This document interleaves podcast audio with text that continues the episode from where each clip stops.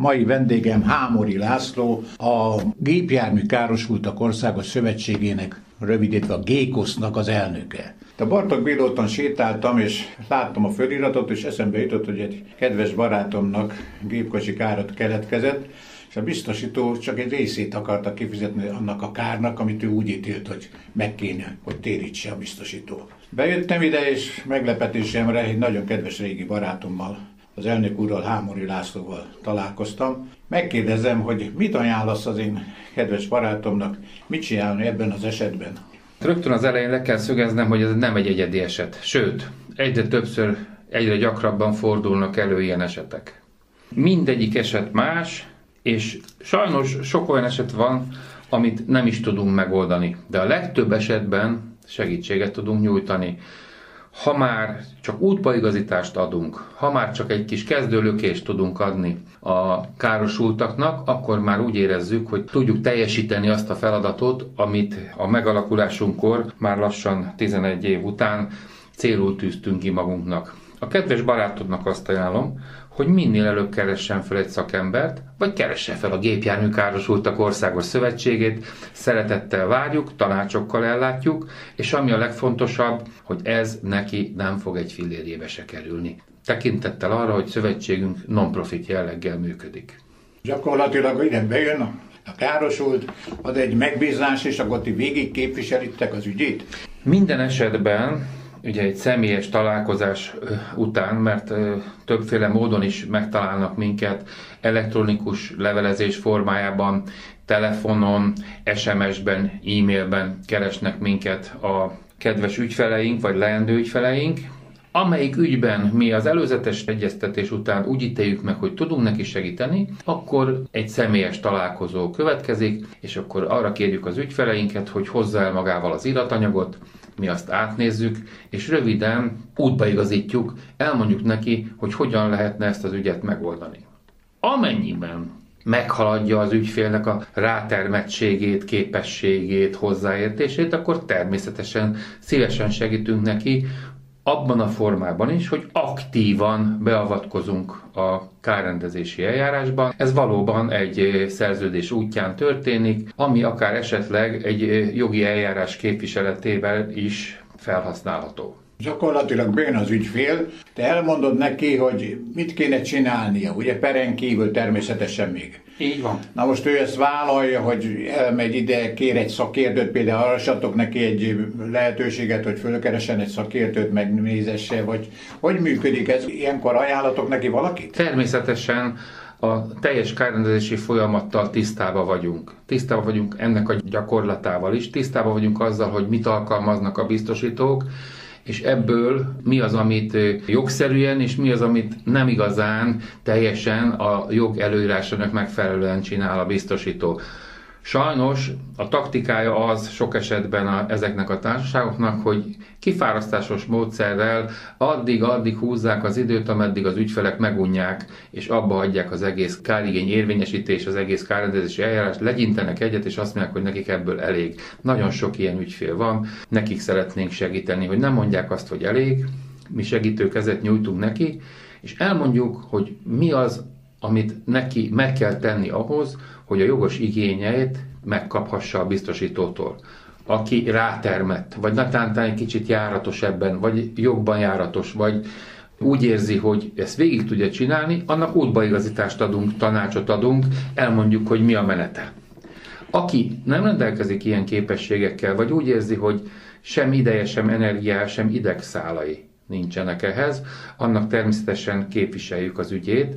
Ami már egy másik kategória, ugye az egy szorosabb kötelem már. De szívesen adunk mindenkinek tanácsot abban a kérdésben is, hogy kit keressen fel, milyen szakértőt, esetleg milyen jogászt. Ha nem a szövetségünk jogászai közül szeretne választani, akkor elmondjuk, hogy milyen szakirányú jogászok azok, akik tudnak neki segíteni. Bejött az ügyfél, tanácsot kér, ajánlottatok neki egy szakértőt.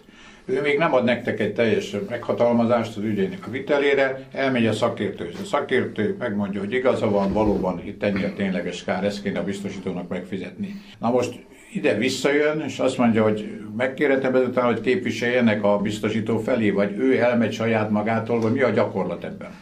Hát a gyakorlat az az, hogy nagyon megoszlik az ügyfeleinknek a köre abban a tekintetben, hogy ki az, aki megpróbálja saját maga elintézni, és ki az, aki inkább azt mondja, hogy csinálja egy szakember, kvázi csinálja a szövetségünk ezt a kárrendezési eljárást végig helyette.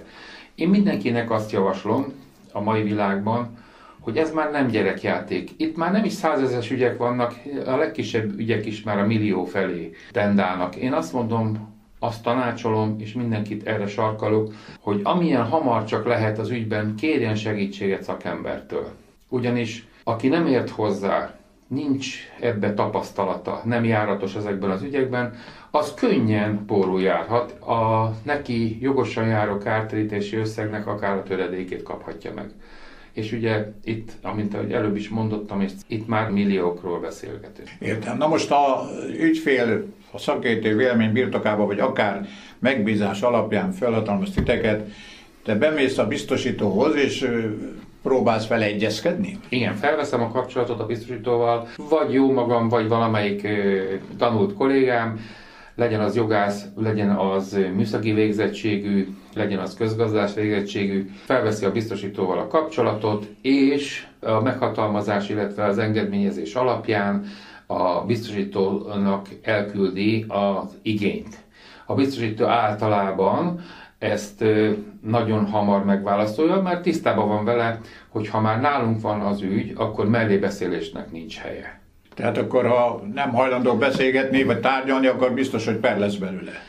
Úgy érzem, hogy a sok évtizedes pályafutásom során beszerzett tapasztalataim szerint tudják már, hogyha hozzánk kerül egy ügy, és azt alappal terjesztjük a tisztelt biztosító elé, és az nem teljesül, vagy igazából csak keresett vagy hevenyészet indokok alapján próbálják meg elutasítani az igényt, akkor abból jogi eljárás lesz. És a jogi eljárás manapság már nagyon költséges, és ezzel a biztosítók is tisztában vannak, hogy nem érdemes belemenni a jogi eljárásba. Igen, kimondhatom azt, hogy tapasztalattal rendelkezünk arra nézve, hogy ezt a biztosítótársaságok már értékelik akkor, amikor meglátják az iratokon a fejlécünket, és tudják, hogy itt már szakember kezébe van az ügy.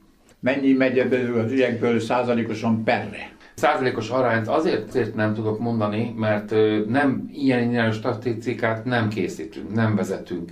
De én azt mondanám, hogy az ügyek túlnyomó többségében azért megegyezés születik a biztosítóval. Senki nem szeret manapság már pereskedni, tekintettel arra, hogy ez már egy drága móka, ez egy drága játék, a bírósági úton történő érvényesítés. Sok esetben meg tudunk egyezni, sok biztosító törekszik rá, de mindig van egy-kettő, aki köti az ebet a karóhoz, és azt mondja, hogy ő csak a hivatalos jogi eljárás végén hajlandó a megfelelő kártérítés összeget kifizetni. Állunk elébe. Tehát mi ettől nem hátrálunk meg, állunk elébe, hogy hivatalos polgári peres eljárásban érvényesítjük a kártérítési igényt.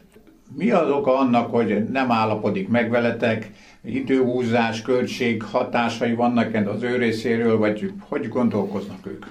Amit felsoroltál, az mindegyben. Vagy pedig egyszerűen csak a többi biztosítóval válvetve azt a példát szeretnék prezentálni, hogy velük nem lehet játszadozni. Ők nem hajlandóak csak a peres út végén kártérítést fizetni, amit elveszítettek. Sajnos még mindig vannak ilyen esetek, egyre ritkábban, akkor nincs más megoldás, meg kell várni a bíróság döntését. A gépjármű károsultak országos szövetségének elnökével Hámori Lászlóval Meskóbánk beszélgetett.